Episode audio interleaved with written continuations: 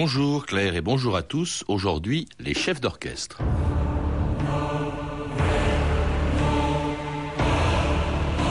Pour l'orchestre, son chef représente l'œuvre tout entière. Et comme le monde doit se résumer tout entier dans l'œuvre, c'est lui qui est le maître du monde. Elias Canetti.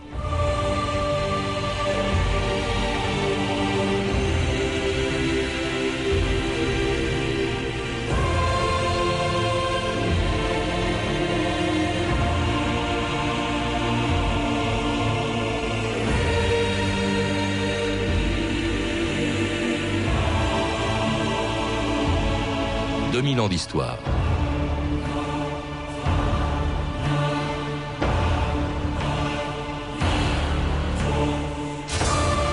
Agitant leurs baguettes devant des musiciens qui les regardent à peine, on se demande parfois à quoi servent les chefs d'orchestre. Et pourtant, dans les concerts, on ne regarde que. De Nikish à Karajan et de Toscanini à Boulez, ils sont devenus des stars si populaires que leur nom a fini par éclipser ceux des compositeurs. Sauf quand ceux-ci dirigeaient eux-mêmes leur propre musique, comme le faisaient Beethoven, Berlioz, Wagner, ou, bien avant eux, et l'invention de la baguette, Lully, qui dirigeait les musiciens de Louis XIV avec tant de passion qu'il en est mort un jour de la gangrène, le pied transpercé par la canne dont il se servait pour battre la mesure. Nous allons commencer. Mais monsieur de Lully, sans le roi, vous n'y songez pas. Le roi ne viendra pas.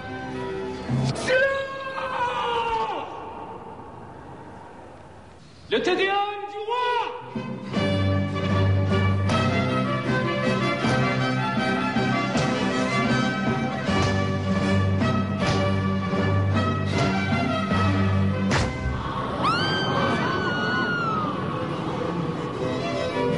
Non Non vous ne couperez pas. Pas la jambe Pas la jambe non Je vous conjure. Lâchez-moi. Si nous n'en n'amputons pas, la gangrène va remonter jusqu'au cœur. Le cœur. Prenez le cœur. Et pas la jambe. Pas la jambe de sang Non Non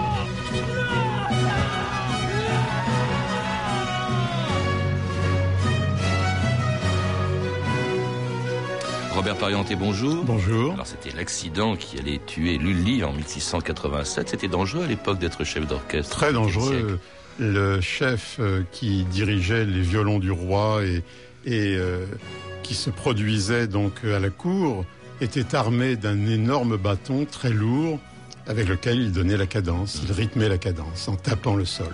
Alors parmi les, les 70 euh, chefs d'orchestre que vous citez dans votre livre publié aux éditions de La Martinière, vous ne citez Lully que comme un, un compositeur. Pourquoi est-ce qu'on peut dire qu'il n'y avait pas encore de chef d'orchestre à l'époque, au XVIIIe ou au XVIIe siècle? Le terme n'était pas utilisé. On utilisait soit le terme de maître de chapelle, Kapellmeister en allemand, euh, qui euh, donnait le rythme et, et c'est tout. Euh, un, un, chef d'orchestre euh, aujourd'hui va beaucoup plus loin. Il donne le sentiment de l'œuvre. Il donne également un plan musical. Il a son aura personnelle, il a sa manière de diriger. Et c'est pour ça que lorsqu'on écoute des disques, par exemple, on peut comparer des, des, des, des interprétations dont l'écart de temps parfois est de 10, 15, 20% par rapport à, à certains chefs. Oui. Alors cela dit, il n'y avait pas de chef d'orchestre au 18e et pourtant les orchestres étaient dirigés, je crois. Euh, il y avait euh, généralement par des musiciens, il y avait ou le pianiste qui donnait la cadence ou le premier violon qui avec son archet dirigeait les orchestres. Bach et Handel, par exemple, dirigeaient euh, les orchestres qui étaient sous leur responsabilité. Mozart au piano, du clavier, du clavier qui était un clavecin, un continuo, et euh, qui leur permettait donc de d'avoir euh, la main mise sur euh, 20, 25, parfois 30 mmh. musiciens auxquels se sont joints euh, progressivement d'autres instrumentistes. Et puis il y avait les chœurs également. Il y avait donc une double direction. Mozart, pour sa part, a commencé par diriger en étant au violon. Oui. Et puis ensuite, il a demandé à, à avoir un, euh, un clavecin pour pouvoir diriger, un pianoforte pour pouvoir diriger les symphonies qu'il euh, qu avait composées. Alors, il, il ne s'appelle pas encore des chefs d'orchestre. Quand est-ce que le mot apparaît et pourquoi euh, cette fonction apparaît-elle dans la musique, Robert Parienté? Le terme de chef d'orchestre est apparu d'abord en Allemagne sous le, terme de, sous le nom de Kapellmeister, mm -hmm. chef, chef de chapelle, maître de chapelle. la chapelle du roi, la chapelle du prince, par exemple Haydn était maître de chapelle d'Esterhazy, prince d'Esterhazy. En France, on peut dire que ce terme a pris naissance au cours du XIXe siècle avec un chef d'orchestre qui a d'ailleurs eu son heure de gloire même au-delà de nos frontières, c'était Abenek, qui a créé la Société des concerts du Conservatoire et qui était considéré par Wagner lui-même comme le plus grand chef beethovenien de son époque. Alors la raison, c'est surtout parce que les orchestres deviennent beaucoup plus euh, importants. Hein. On passe d'une quarantaine de musiciens à plus de 100, je crois, 120, 130, même à l'époque de Wagner. Et il y a aussi l'apparition de la musique symphonique hein, qui nécessite euh, euh, l'apparition du chef d'orchestre. On écoute justement un des chefs les plus célèbres du XXe siècle parler de son orchestre, Herbert von Karajan, au micro de Jacques Chancel en 1978 mon orchestre, c'est mon bras prolongé. Je, ne pense même pas, et ils le font. Euh, je peux sans cesse observer les oiseaux quand ils volent. Et on se demande, tant de fois, si l'âme collective dans dans un vol d'oiseaux pourquoi Et tout à coup, il tourne à gauche, à droite, avec une harmonie, personne ne se trompe, et c'est exactement avec un orchestre. Un solo d'un hautbois peut déclencher cette chose, et tout le monde se sent ensemble, et alors c'est une union. Vous n'êtes plus devant 120 personnes, je le vois même pas parce que je dirige toujours avec les yeux fermés, mais je suis vis-à-vis d'un être, un être seul. C'était Karajan, vous n'êtes plus devant 120 personnes, mais devant un être seul. C'est ça, au fond, le rôle d'un chef d'orchestre, faire une œuvre collective avec des talents individuels, Robert Parienté? Oui, Claudio Abado, que j'ai longuement interviewé, qui m'a appris beaucoup de choses, m'a indiqué que pour lui, diriger un orchestre, c'était faire de la musique avec les instrumentistes. Il ne se considérait pas comme un musicien hors l'orchestre, il faisait partie de l'orchestre comme s'il dirigeait euh, un petit quatuor ou un quintet de musique de chambre. Alors avec le chef d'orchestre apparaît bien sûr la baguette. Hein. Euh, comment est-ce qu'elle est apparue? Comment ça s'est passé? On a d'abord utilisé euh, toutes sortes d'instruments, notamment des parchemins que l'on ah avait roulés et qui formaient une sorte de, de flambeau donnant la cadence. Ensuite, on a eu euh, ces grosses, euh, ces grosses masses euh, qu'on évoquait tout à l'heure pour Lully et qui ont été abandonnées par la suite parce que trop encombrantes et ensuite c'était vraiment des cadres de tambour majeur. cadence, oui, comme les tambours, comme les tambours majeurs. Et puis au XIXe siècle sont apparues des baguettes assez lourdes, assez volumineuses, qui ont été peu à peu remplacées par des baguettes en bois ou en os qui se sont affinées, dont la longueur s'est réduite également, et qui étaient, comme le dit Karajan, le prolongement de la main du musicien, du, chef d'orchestre. On dit souvent que c'est la baguette. C'était parce que quand le premier violon rythmait la cadence, au fond, on a transformé l'archer du violoniste euh, par la baguette. Exactement. Mais il faut aussi penser qu'aujourd'hui, et de tout temps, il y a eu de grands chefs d'orchestre qui n'utilisaient pas de baguette mmh. et qui n'utilisent que leurs mains. Mmh. Aujourd'hui, on peut citer Pierre Boulez, qui est pour moi le, numéro un français de loin, et Nicolas Arnoncourt, qui lui aussi euh, conduit à main nue. Alors, euh, le, chef d'orchestre euh, également cesse d'être un musicien, en tout cas de se confondre avec l'orchestre. C'est plus le pianiste, c'est plus le premier violon.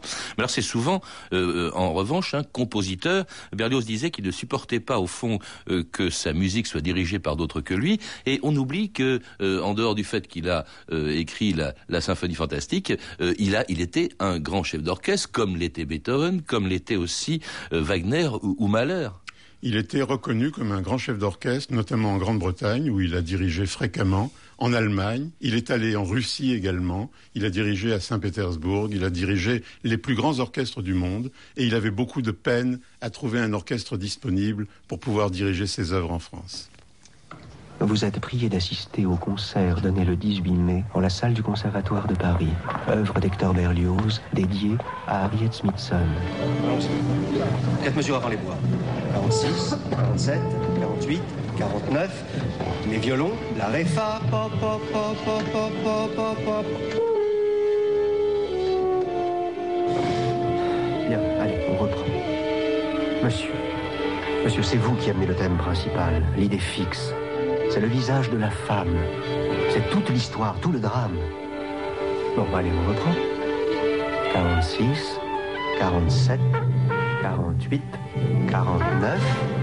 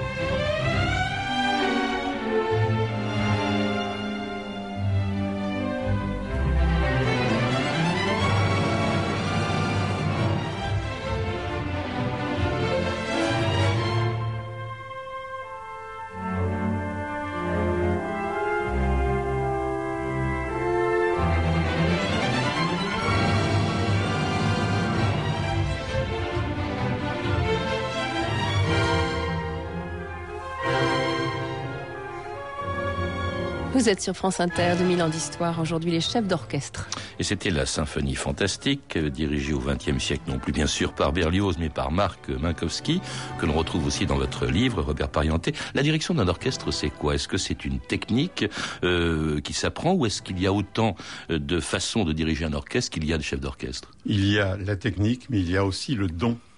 Euh, il faut une oreille absolue, il faut une mémoire prodigieuse, il faut être capable de communiquer, donc l'aura du chef d'orchestre compte beaucoup, autant que la technique.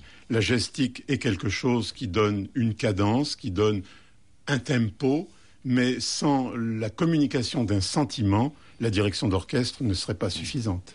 En tout cas, au XIXe siècle, tout le monde n'est pas encore convaincu de l'utilité des chefs d'orchestre. La revue de texte Stéphanie Duncan. Oui, au début du XIXe, hein, le phénomène est encore récent. En 1835, encore le compositeur allemand Robert Schumann trouve cette mode totalement ridicule. La direction d'orchestre n'est, dit-il, qu'une bouffonnerie. Schumann explique la présence des chefs que par leur vanité et leur suffisance. Qu'est-ce que le public a à faire de ces signes de tête demande Robert Schumann, de ces grimaces et de ces regards courroucés, de ce violents mouvements des mains et des pieds? Le chef d'orchestre est donc à peine né qu'on se moque déjà de lui. Voilà par exemple comment il est peint en 1840 par l'encyclopédie morale du 19e siècle. Hein. Là, vous allez voir, on a déjà la caricature du chef échevelé. Dans les moments décisifs de la symphonie, son front se rembrunit, ses cheveux se dressent, ses sourcils se hérissent, ses yeux flamboient, il se dresse, se rassied, se relève, et c'est tout haletant et tout couvert de sueur qu'il arrive au crescendo final.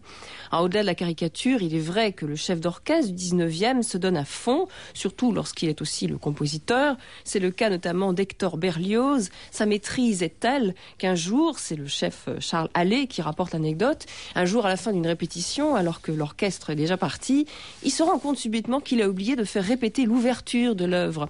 il décide tout de même de la jouer le soir de la représentation. Ce fut un spectacle inoubliable, rapporte Charles Allais. Berlioz veilla sur chacun des membres de l'énorme orchestre. Sa battue était si affirmée, ses indications avaient tant de clarté et de précision, que l'ouverture fut jouée sans aucun accroc et personne n'aurait pu se douter de l'absence de répétition. Mais Berlioz, même le grand Berlioz, a souvent des sueurs froides avec des orchestres qui ne sont pas toujours les meilleurs. Dans ses mémoires, il raconte d'ailleurs avec beaucoup d'humour l'arrivée du chef d'orchestre dans un petit orchestre à l'étranger. À quel, labeur, à quel labeur ingrat ne doit-il pas s'attendre, dit-il. Il a d'abord à subir le froid regard de tous ces musiciens. Que veut ce Français? Que ne reste-t-il chez lui? La répétition est enfin commencée et le chef s'inquiète de trous dans l'orchestre. La première clarinette est malade, lui crie-t-on. Le hautbois a une femme en couche, les trombones sont à la parade militaire. Viennent ensuite les erreurs de rythme, les fausses notes. Berlioz, au bout de trois heures, est totalement découragé. Tout est désarticulé, dit-il, plat, bruyant, discordant, hideux. Et ce n'est que le troisième jour qu'il commence à respirer. Après tant de bégaiements, dit-il, enfin l'orchestre grandit, il marche, il parle, il devient un homme. Et la lumière se fait, l'art apparaît, la pensée brille, l'œuvre est comprise, et l'orchestre se lève, applaudissant le maître qu'ils avaient d'abord pris pour un fou ou un barbare. C'est pas aussi simple d'être chef d'orchestre au 19e comme au 20e d'ailleurs, Robert Parienté. Euh, il y a une phrase qui m'a frappé, celle de Robert Schumann, qui dit Qu'est-ce que le public a à faire de ces signes de tête, de ces grimaces, de ces regards courroucés Or, c'est assez curieux parce qu'au XIXe siècle, la musique classique et les chefs d'orchestre passionnent les foules. Il y a ce qu'on appelle, je crois, la musicomanie. Hein. Euh, tout le monde vient euh, de, de, toutes les catégories sociales, contrairement à ce qui se passe aujourd'hui. Il y a une transition qui se produit à la fin du XVIIIe, début du XIXe, avec l'apparition de Beethoven et qui transforme la musique qui jusque-là était réservée à un petit public qui était le public de la cour et des nobles en public de concert. Et c'est le concept de concert qui donne au chef d'orchestre l'importance qu'il a pu acquérir par la suite. Et qui va en faire des vedettes. Il y a aussi bon le, les concerts populaires de Padeloup, de l'Amoureux, de, de Colonne, et puis alors des, des, des, des chefs d'orchestre qui deviennent de véritables stars, même si on les a oubliés. Aujourd'hui, vous évoquez par exemple Nikish. Alors ça, c'est un phénomène euh, qui va encore s'accentuer au XXe siècle avec l'apparition du disque, bien sûr, qui permet aux chefs d'orchestre et à leur musique d'être connus bien au-delà des salles de concert, et puis de la radio, la radio qui va même créer, comme c'est le cas chez nous d'ailleurs aujourd'hui, ses propres orchestres. Le National a été créé en 1934. Euh, le Philharmonique a vu sa naissance euh, confirmée dans les années 50 et avec une grande réussite. Et je pense que l'audience de la musique en France a pu s'affirmer de plus en plus grâce à ces orchestres qui étaient des orchestres permanents, dirigés également, et ça n'est pas le moindre détail qui compte, par des chefs également permanents. Car euh, bien souvent, euh, on a affaire à certains orchestres de, chefs de passage qui euh, ne peuvent pas apporter à l'orchestre toute leur connaissance et tout leur talent, alors que le chef permanent, comme c'est le cas pour Mazur actuellement ou Chung pour les deux orchestres de la radio, leur présence permet de construire, de bâtir, de perfectionner et d'apporter à l'orchestre un niveau et de donner à l'orchestre un niveau qu'il n'avait peut-être pas avant. Alors c'est pas euh, Radio France aujourd'hui ou même la radio nationale des années 30, mais c'est dans cette archive Radio Paris, hein, qui ça n'a rien à voir, qui annonçait l'arrivée donc à Paris d'un chef d'orchestre encore euh, inconnu, mais qui, allait le- qui n'avait pas le rester inconnu pendant longtemps, depuis long- pendant longtemps, excusez-moi. C'était en 1941. Sur scène, le décor est planté, le vaisseau avec son mât central, la voile qui se gonfle sous le vent, les cordages, et au fond, le ciel où courent des nuages. Ici, au foyer du public, c'est l'orchestre qui répète sous la direction de M. Fan Karajan. C'est un homme jeune, mince, brun, rasé, vif, qui dirige sa répétition sans défaillance, en faisant reprendre un même mouvement au besoin sept, huit ou dix fois, jusqu'à ce qu'il ait atteint le résultat voulu.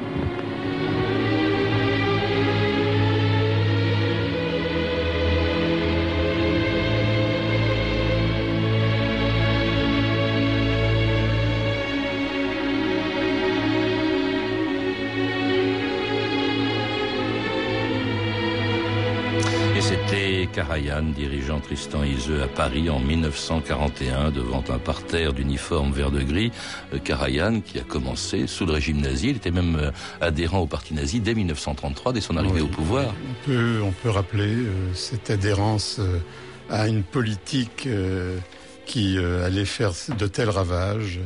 Et euh, bon, euh, on a passé l'éponge depuis, puisqu'il a réussi à, à faire de l'Orchestre Philharmonique de Berlin le plus grand orchestre du monde, après Furtwängler. Euh, mais euh, il est difficile d'occulter totalement euh, ce passage, euh, dû probablement à une volonté de puissance, à une ambition effrénée. Il y a un autre homme, vous l'avez cité d'ailleurs, Robert Pellanté, qui a eu des problèmes, alors que lui était, il est resté en Allemagne bien sûr, mais je crois qu'il n'aimait pas du tout les nazis, c'était Furtwängler qui était aussi un des plus grands du siècle. Furtwängler a renoncé à toutes les charges euh, qu'il avait euh, au niveau des orchestres et, et des institutions du Troisième Reich, et euh, il n'a jamais adhéré au parti nazi. Il a eu, il a commis l'erreur de rester en Allemagne alors qu'il aurait pu partir notamment à New York où Toscanini l'avait appelé à prendre sa succession.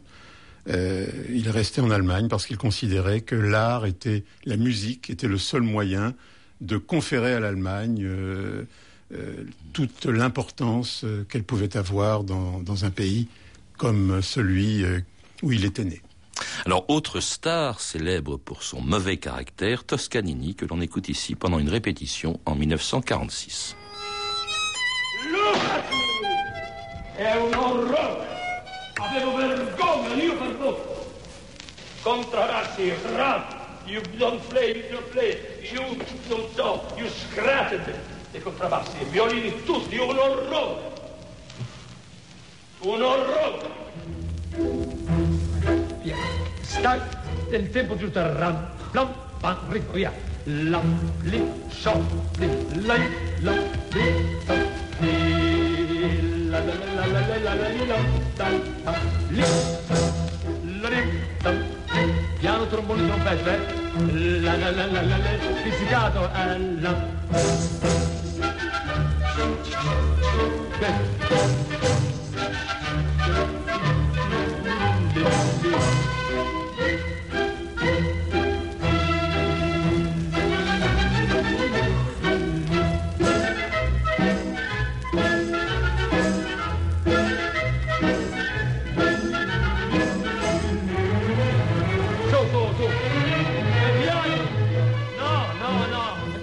c'était Toscanini au travail en 1946, le dieu de son époque, dites-vous, Robert Parienté. Vous avez même pu dire Jupiter. Il tenait, on l'a entendu, contre ses, contre ses musiciens. C'est extraordinaire, ça. C'était un personnage euh, qui était extrêmement exigeant et qui euh, malmenait parfois ses musiciens euh, au point que lorsqu'il quittait la scène et qu'il retrouvait ses proches, ses proches lui reprochaient d'avoir été un peu dur et il disait mais j'ai vraiment dit ça, j'ai vraiment, j'ai vraiment insulté un tel. Et il était tout étonné d'avoir pu euh, euh, avoir une telle conduite. Il, est un, un, parcours étonnant. Il est né en Argentine. Je sais pas. Il, je crois qu'il jouait dans l'espèce de bastringue au début. Non? Il a, il a d'abord débuté comme violoncelliste. Euh, il a joué dans les plus grands orchestres italiens. Il a fait une tournée en Amérique du Sud euh, lorsqu'il avait 22 ou 23 ans, et il a remplacé un chef d'orchestre local qui était défaillant ou dont les musiciens ne voulaient plus. Et c'est là qu'il s'est affirmé. Et à partir de ce moment-là, on a fait appel à lui dans les grands orchestres transalpins quand il est revenu dans son pays. À la Scala, qui Et à la Scala, bien entendu. Et il est devenu un, une, une, star de l'époque, en étant tout de même à l'opposé de ce que l'on peut peut-être reprocher à Furtwängler, et encore plus à Karajan, en refusant de jouer pour le régime fasciste, qui imposait que l'on jouât euh, avant tout concert, l'hymne fasciste, qu'on apposa des photographies ah de Mussolini dans les salles de concert. Il s'y est refusé et il a quitté la Scala pour ne plus y revenir tant que le régime fasciste a perduré. Alors il est mort en 1957, Furtwängler en 54, Karajan en 89. On a l'impression au fond que depuis leur disparition, ben, il y a toujours bien sûr de grands chefs d'orchestre, mais il n'y a plus des monstres sacrés comme ceux dont on vient de parler. Il y a probablement moins de monstres sacrés, mais il y a très certainement davantage de très grands chefs, euh, contrairement à ce que l'on pourrait penser. Quelquefois, ce sont des personnages euh, très discrets, comme par exemple l'italien Carlo Maria Giulini, dont on vient de célébrer le 90e anniversaire, ou Kurt Sanderling, qui lui a 92 ans, et qui sont des musiciens qui ont toujours eu le plus grand respect à la fois pour leurs propres musiciens, pour les œuvres qu'ils interprétaient et pour le public. Ce ne sont pas des comédiens, ce ne sont pas des gens qui s'agitent inutilement, au contraire. Euh, on peut citer également euh, Nicolas Arnoncourt, on peut citer Claudio Abbado, Pierre Boulez, lui aussi, que si on, si on assiste à une répétition de Pierre Boulez, on est frappé par, je dirais, la, brièveté de ses gestes et le minimum de, euh, je dirais, de bruit qu'il peut faire autour de lui. On a l'impression qu'au contraire, pour certains chefs, et je reviens à, Giulini, on peut ajouter aussi Bernard Haitink, le grand chef hollandais, ce sont des gens très discrets qui ne se commettent pas en gestes inutiles. Oui, mais c'est les noms que vous venez de citer, euh, Robert Payanté, pardonnez-moi, mais ils ne sont pas connus du grand public, euh, comme c'était le cas au XIXe siècle où tous les chefs d'orchestre étaient archi connus, étaient des stars au début du XXe. À quoi ça tient? Est-ce que c'est pas un peu dû aussi à la baisse de fréquentation, je suppose, des concerts, ou tout simplement euh, bah, parce que je n'y comprends rien moi-même, ou je n'y connais rien? Il y a deux facteurs à mon sens. Il y a le disque qui aujourd'hui donne sa place à un très grand nombre de chefs avec des rééditions énormes qui concernent notamment les chefs du passé. On peut aujourd'hui écouter Toscanini qui a gardé sa célébrité de naguère ou d'autrefois grâce au disque. Et puis il y a euh, donc une concurrence qui est beaucoup plus grande. Et puis il y a aussi le fait que les chefs restent attachés beaucoup plus longtemps que par le passé à leur propre orchestre. Par exemple, prenons le cas d'Abado, il est resté 12 ans ou 14 ans à l'Orchestre Philharmonique de Berlin. Rattel, qui a pris sa succession, entend faire la même chose. Euh, vous avez Riccardo Muti, qui est à la Scala depuis plus d'une décennie. Donc ces chefs, même s'ils sont parfois itinérants, même s'ils vont diriger ailleurs, sont très célèbres dans leur pays, un peu moins à l'étranger ces chefs avec un E aussi parfois, parce qu'on oublie que dans ce milieu très macho, bah, il y a des femmes qui percent de plus en plus. Hein. Il y a Claire Gibault, il y a Nadia Boulanger, qui sont qui sont devenues célèbres en tout cas euh, dans le milieu de, dans le monde de la musique. Nadia Boulanger, française bien sûr, a été la première chef qui ait dirigé un orchestre américain, notamment Boston et New York, avant la guerre. Et aujourd'hui, on peut citer parmi les grands chefs confirmés pour le baroque Emmanuel Haïm, dont la célébrité est probablement plus grande en Grande-Bretagne qu'en France. Est-ce qu'on s'en souviendra dans 100 ans? Parce que, euh, au fond, on a l'impression qu'après leur disparition, qu'est-ce qui reste en définitive, contrairement à ce que j'ai, euh, enfin, contrairement à ce que j'ai dit au début dans, l'introduction, c'est plutôt les compositeurs. Par exemple, de Berlioz, on se souvient de la symphonie fantastique, et pas du tout, évidemment, parce qu'on n'a pas d'enregistrement, pas du tout du fait qu'il était un grand chef d'orchestre aussi. C'est le cas de, aussi de Gustave Mahler, dont on, on sait qu'il fut un grand compositeur, mais dont on ignore le plus souvent qu'il a dirigé pendant plus de dix ans l'opéra de, Vienne et de très nombreux orchestres euh, à l'étranger. Merci Robert Parienté. Je rappelle donc que vous êtes l'auteur de La Symphonie des chefs, un livre d'entretien avec 70 grands maestros et qui est publié par les éditions de La Martinière en collaboration avec France Inter et France Musique. À lire également Ni empereur ni roi, chef d'orchestre de Georges Liébert, publié chez Gallimard dans la collection Découverte. Vous avez pu entendre des extraits du film Le Roi danse, un film de Gérard Corbiot distribué en DVD par France Télévisions et de La vie de Berlioz, un téléfilm de Jacques Trébouta avec Daniel Besquiche qu'on a peut-être reconnu dans le rôle de Berlioz. Vous pouvez retrouver ces renseignements, vous le savez, en contactant le service des relations avec les auditeurs au 0892 68 10 33, 34 centimes la minute ou en consultant le site de notre émission sur franceinter.com. C'était 2000 ans d'histoire à la technique Benjamin de la et Patrick Henry, documentation et archivina Virginie bloch et Claire Destacan, revue de texte Stéphanie Duncan, une réalisation de Anne Kobilac. Une émission de Patrice Gélinet.